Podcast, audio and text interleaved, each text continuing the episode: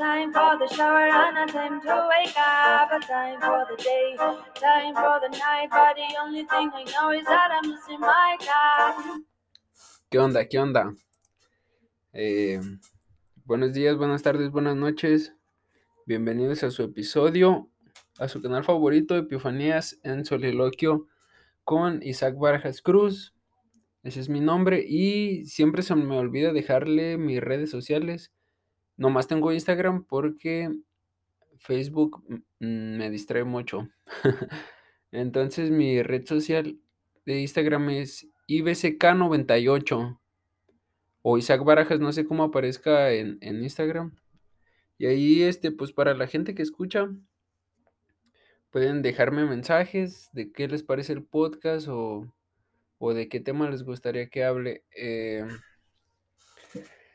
en, el, en el capítulo anterior les dije que iba a hablar sobre el credo capitalista, pero creo que se los voy a, a, este, a subir luego porque ahorita no tengo ganas de hablar del capitalismo. este, ahora tengo ganas de hablar de la salchicha. Así es. El tema de hoy se llama La cosmogénesis de la salchicha. De un este, escritor y que yo lo considero como mi maestro, el famosísimo Prem Dayal. Este, no sé si algunos de ustedes lo conozcan, pero pues ese vato está chido, ¿no? Eh, leí dos libros de, de, él, uno se llama Me vale madres y otro se llama Tantra y Salchicha. En este episodio les voy a hablar de este libro de Tantra y Salchicha, ya que pues he tenido pláticas con compas así y amigos y le digo, oye, güey, pues este, ¿tú qué opinas pues de la sexualidad y todo eso, no? Y nos podemos a hablar temas así y dice, no, pues, no sé, güey, dice, a, a veces este, quiero, pues quiero estar con una morra pero no quiero embarazarla, güey, dice. Tengo miedo de embarazarla, güey, puta madre, güey. Y, y, y, y, dice como que... como en una forma de que desearía estar con alguien, pero alguien que, que en verdad quisiera, pues algo así como algo chido. Y, pero otra parte, pues ese, es ese instinto animal que tienes, ¿no? Y, y pues ahora vamos a hablar de eso, de, cómo la, la, salchicha este, nos guía al, pues, al sentido masculino, pues a, la reproducción y el otro, a esa, eh, la salchicha nos guía pues a eso, pues a el sentido reproductivo, este, el instinto animal, cómo, cómo tenemos esa parte relacionada con los, con los animales, pues, la reproducción y, cómo, cómo, nos diferenciamos de los, de los animales por medio de, del tantra. Del tantra, dado que el tantra tiene... Les voy a hablar de eso, no sé si en el otro capítulo, porque creo que no me ajustan el tiempo, pues si se hacen muy largos. De cómo nos diferencia a, nosotros, a los seres humanos de los animales, cómo nosotros podemos apreciar la belleza, la música, la danza, el arte, el amor y pues por último pues el tantra, ¿no? El tantra es esa parte espiritual que, tienen los, los, seres humanos. Pero hoy les voy a hablar de la salchicha. Se los voy a leer este literalmente porque, bueno, pero él tiene eh, una forma de, de, escribir que respeto, la neta. ¿eh? Ese vato, en, en verdad no sé qué espíritu poseyó a Prem Dayal cuando escribió este libro, pero yo dije, a la verga. Está chido, pues yo cuando leí este libro sí me pegó fuerte. Creo que es uno de mis favoritos. Y pues, este, les, voy a, comenzar a, relatar esto. Y ustedes se, pueden escuchar este podcast era de, de a jefes, nomás escuchando mientras, pues a mí me tienen aquí chambeando y leyendo. Yo también me late escuchar audiolibros, he escuchado audiolibros y, y pues están chidos. Ahí les va, pues. La cosmogénesis de la salchicha. Si piensas que al principio era el caos, que al principio era el verbo, te equivocas. Al principio era la salchicha. Sé que puede ser traumático descubrir que de repente que has basado toda tu vida sobre un principio errado. Durante toda tu vida piensas que estás sentado sobre el verbo y de repente te encuentras sentado sobre la salchicha. Aparte de ser incómodo, es también un poco decente, sin tomar en cuenta el hecho de que es también machista.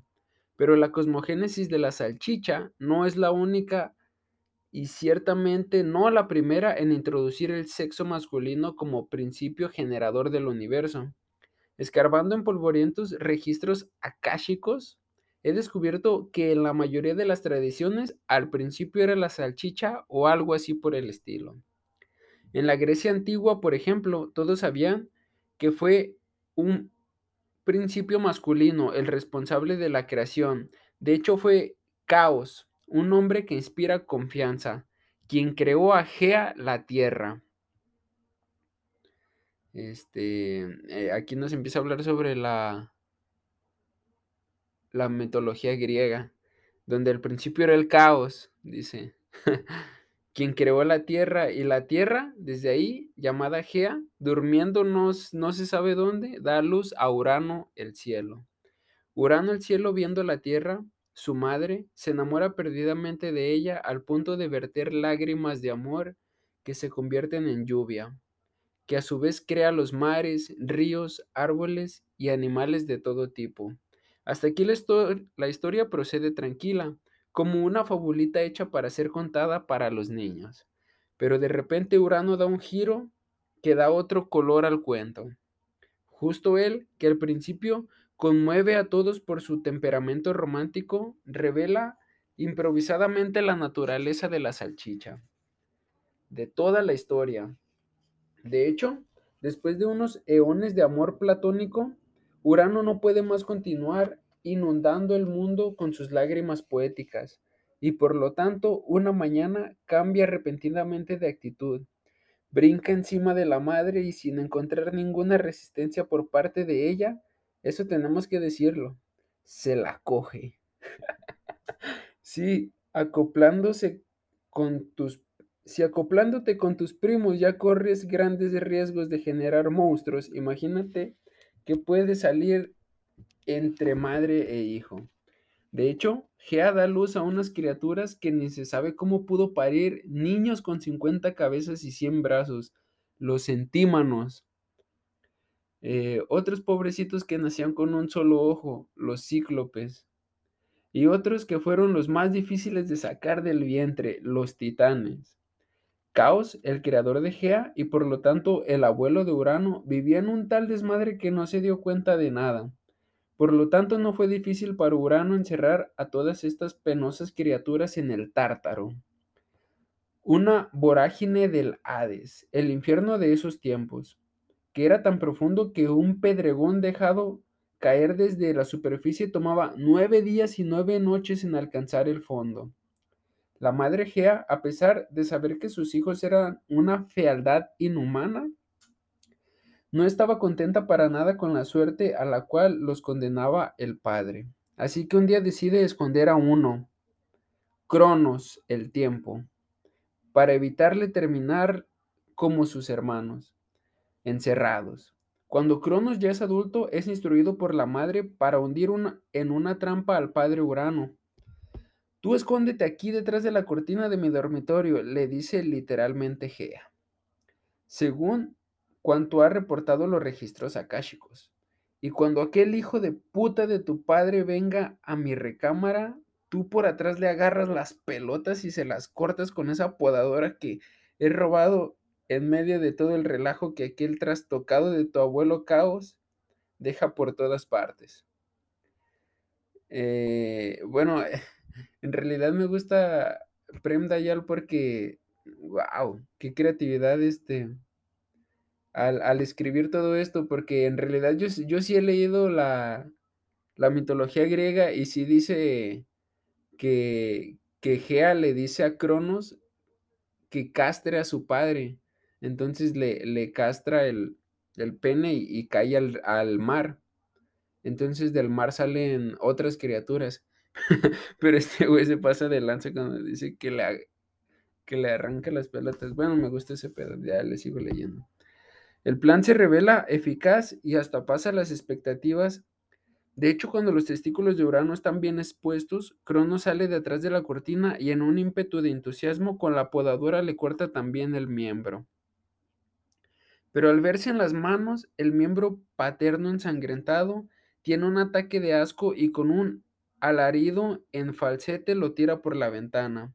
Es justo de este miembro que cayendo en el mar nace la diosa Afrodita, la diosa del amor, que gracias a las barbaridades que va a cometer en la edad adulta, se merecerá el codiciado título La diosa de la salchicha. Este. Entonces, de ahí sale Afrodita, la diosa del amor. Creo que Eros, el Eros, el. Más bien Afrodita es la diosa de la belleza. Y Eros es el dios del amor sexual. Entonces, Afrodita, el, dios de la guerra es este, creo que es Hades. Hades y Afrodita, o sea, el dios de la guerra y, el, y la diosa de, de la belleza tienen un hijo y ese hijo es el dios del amor, es Eros. Me gusta analizar eso porque, porque pues según este, mis conclusiones, pues el amor nace de la guerra y de la belleza, ¿no? el amor sexual. Luego les voy a subir un capítulo de los cuatro tipos de amor según los griegos, que es el eros, el ágape, el filia y el otro no me acuerdo cuál es, pero están chidos. Luego se los subo si Dios me da licencia. Entonces dice, pero aquí no termina. Cronos, liberado de su padre y para no seguir sus huellas, se abstiene cautelosamente de cogerse a la mamá limitándose mucho más de razonable a acogerse a la hermana Rea. Desde otro amor incestuoso nacerá el famoso Zeus, rey del Olimpo, quien aprovechándose de su título, se cogió un chingo de todas las razas, los sexos y las especies. Y la historia continúa así por los eones de los eones. Amén. Como bien puedes ver, esta es toda una historia de la salchicha. Al principio era la salchicha. Pero si en, los griegos, si en los griegos una historia de este tipo uno se la espera, nos quedamos pasmados cuando encontramos las huellas de, la salchicha también en la tradición de los castos hindúes. Empolvándome entre los registros akáshicos, encontré una de las tantas historias atribuidas a los hindúes que es en la quintesencia de la salchicha, y se refiere ni más ni menos a la creación de todas las formas vivientes.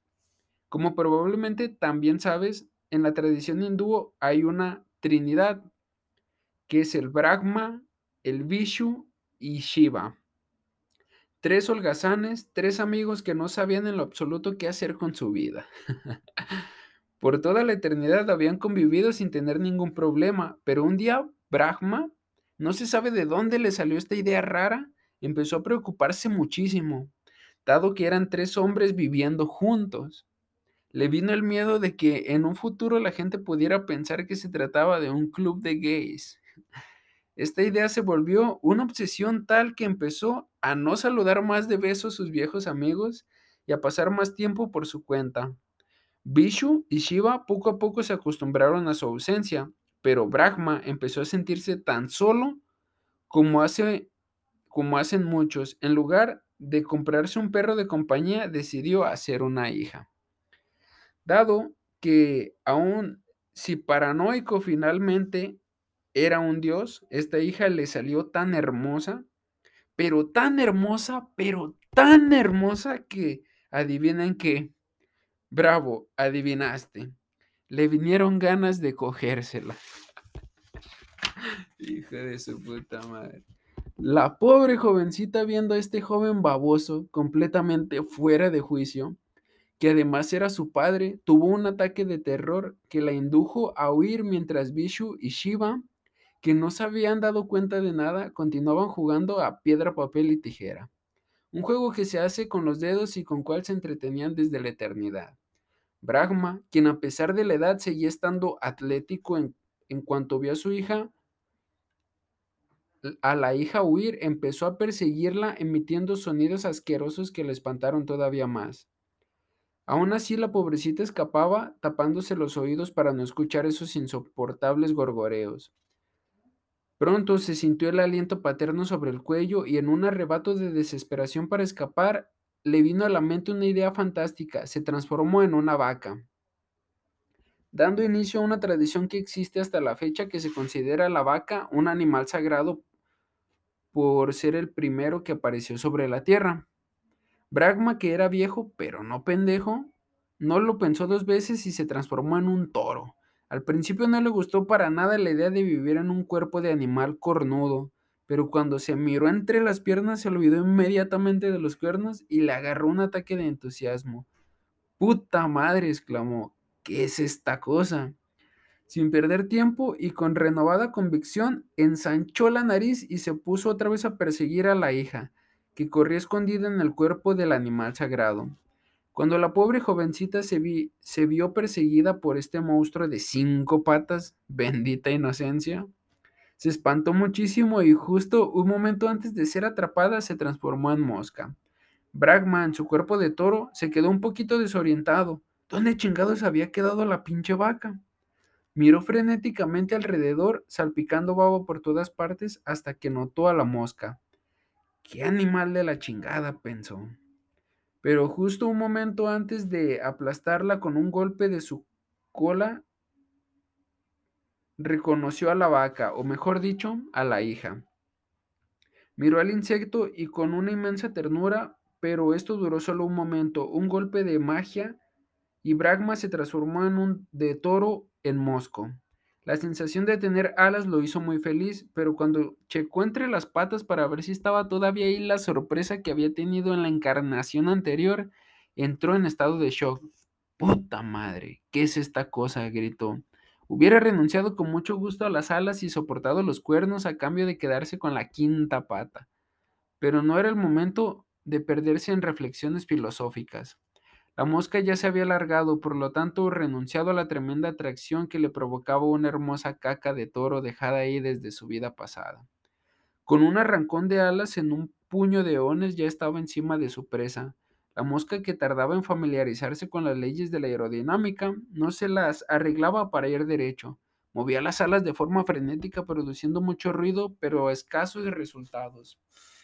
Justo como pasa con algunos tipos de motonetas mal hechas cuando con sus ojos parabólicos que funcionaban como espejos de retrovisores, vio al persecutor a pocos metros de ella, se vio forzada a tomar una dramática decisión y se transformó en cerda. Estos son los animales que me gustan a mí, exclamó Brahma, dando un frenón como de película y preparándose para continuar con la persecución cambiando de, vehículo. Transformado en un bellísimo cerdo rosa, se precipitó a checar qué tenía entre las patas. ¡Puta madre! ¿Qué es esta cosa? Esta vez no fue la dimensión lo que lo dejó perplejo, sino la forma. Ese arnés medio colgado pareció más una herramienta apta para destapar una botella de vino que para satisfacer su incontenible deseo. Si Brahma parecía un puerco como Mosco, ¿pueden imaginar cómo se veía en un papel de cerdo? La jovencita, a pesar del lodo fresco en que se estaba revolcando voluptuosamente, no tuvo otra elección que operar una ulterior metamorfosis se transformó en un caracol, y él se transformó en un caracol también, pero esto disminuyó tremendamente el ritmo de la persecución, y por lo tanto después de un rato la jovencita se aburrió de esta insoportable lentitud, y para dar un poco de dinamismo a la historia se transformó en gallina. Cuando Brahma vio a la hija transformarse en ese animal, emplumado exclamó, ¡qué pendeja! Con tantos animales escogió el más cretino. Y tenía razón, en la pequeña cabeza de la gallina no cupo para nada la idea de transformarse en otro animal, como había hecho con todos sus, sus predecesores. Fue solo la imprudencia de Brahma lo que la salvó. Fue cuando el padre, cegado por la vanidad, le provocaba su cresta de gallo. Dijo, hacemos la de la perrita, que a la gallina le vino la idea de transformarse en perra. El pobre viejo, por la prisa de transformarse en perro, casi se atragantó las plumas del primer ladrido que sacó, pero tosiendo y torciéndose sin aliento, con los ojos fuera de órbitas, no renunciando a la persecución, y entonces la perra se tiró al río y se convirtió en salmona. Pero él nada contra, nadando la alcanzó otra vez a punto, este, a punto a la joven le vino la idea genial que nunca le hubiera ocurrido en lo más mínimo a la gallina. Se transformó en mantis religiosa. Prueba, acércate ahora, hijo de la chingada. Le dijo, porque las mantis religiosas se comen a, los, a sus novios después de que se los echan. Bragma se quedó pasmado inmediatamente recordó lo que había visto en una pauta de Animal Planet. Su canal favorito, la mantis religiosa se come al macho después del apareamiento. ¡Ey, no! Jugar a las mantis religiosas no se vale.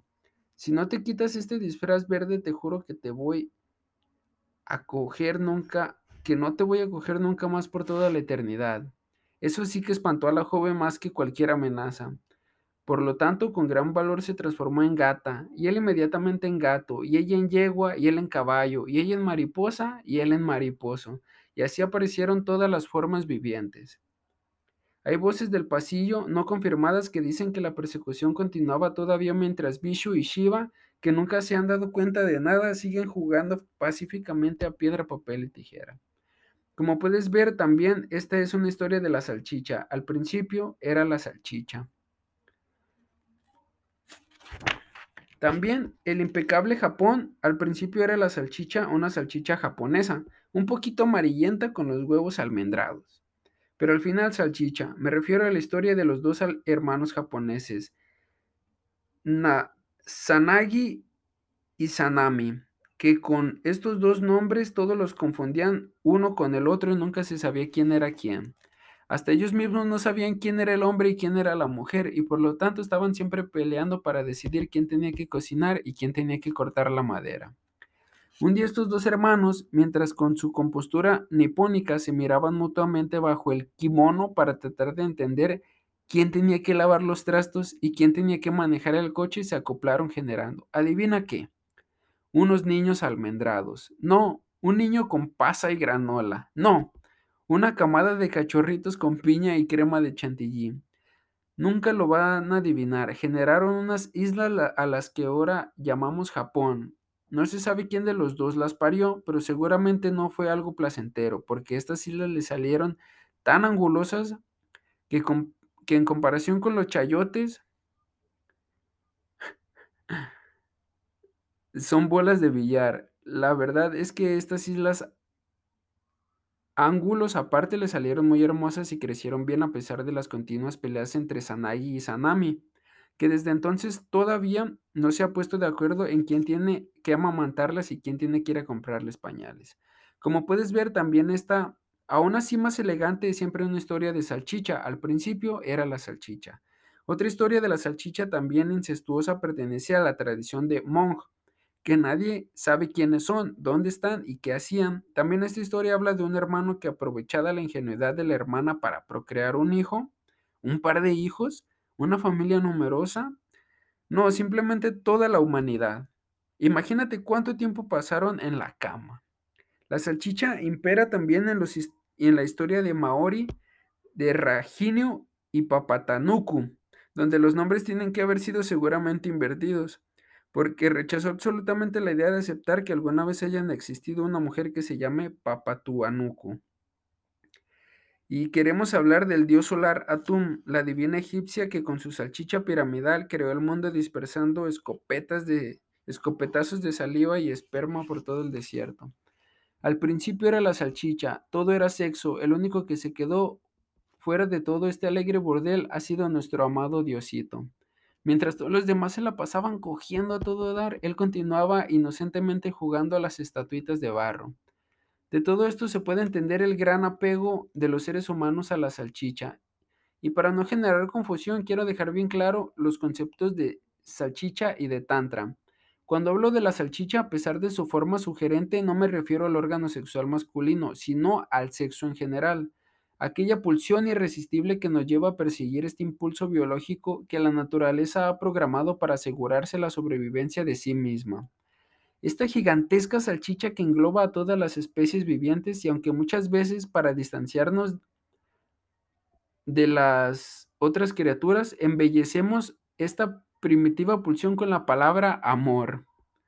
En lo profundo de los seres humanos, este famoso término no solo es una decoración que esconde mm, la vergüenza de ser tan similares a los animales, sino también indica algo más, algo que sería justo de no nombrar porque pertenece al misterio de Dios, que todos contienen y que nadie excluye. A lo largo de la historia ha sido llamado por muchas formas, pero en este libro elegimos la palabra tantra. Y así es como quedó este capítulo. La cosmogénesis de la salchicha, donde Prem Dayal nos habla de cómo desde la, la mitología griega, donde el incesto creó todos los dioses, donde en la este, religión hindú, Brahma creó todos los animales persiguiendo a su hija con, sobre ese deseo de su salchicha. Y, y de Japón, como en Japón crearon las, las, islas según este, la salchicha también. Entonces dice, al principio era la salchicha, ese, esa salchicha, ese deseo de que a todos los humanos pues tienen y que hemos decidido llamarlo amor para que no se escuche tan feo. Pero es una es una forma en la que la naturaleza pues nos rige y se asegura de la supervivencia de, de las especies, que nos hace tan similares a los seres humanos. Pero ¿qué es lo que nos diferencia de ella? Pues el tantra. Después, después vino el tantra. Ese va a ser el siguiente capítulo. Ese se los voy a subir por, por partes, son como cinco partes del Tantra, cinco historias. Se las voy a subir, eh, a lo mejor me tardo unos cinco minutos en cada historia para que no se les haga tan largo. Eh, espero que les haya gustado este podcast. Y si se sienten culpables por tener mucho sexo o porque no es con la persona amada, Recuerden que nos rige la salchicha y al principio no era el verbo, era la salchicha. Gracias por estar en Epifanía sin soliloquio. Yo soy Isaac Barajas y mándenme mensaje ahí BCK98 en Instagram. Time for the dinner, time for the lunch, time for the shower and a time to wake up. Time for the day, time for the night. But the only thing I know is that I'm missing my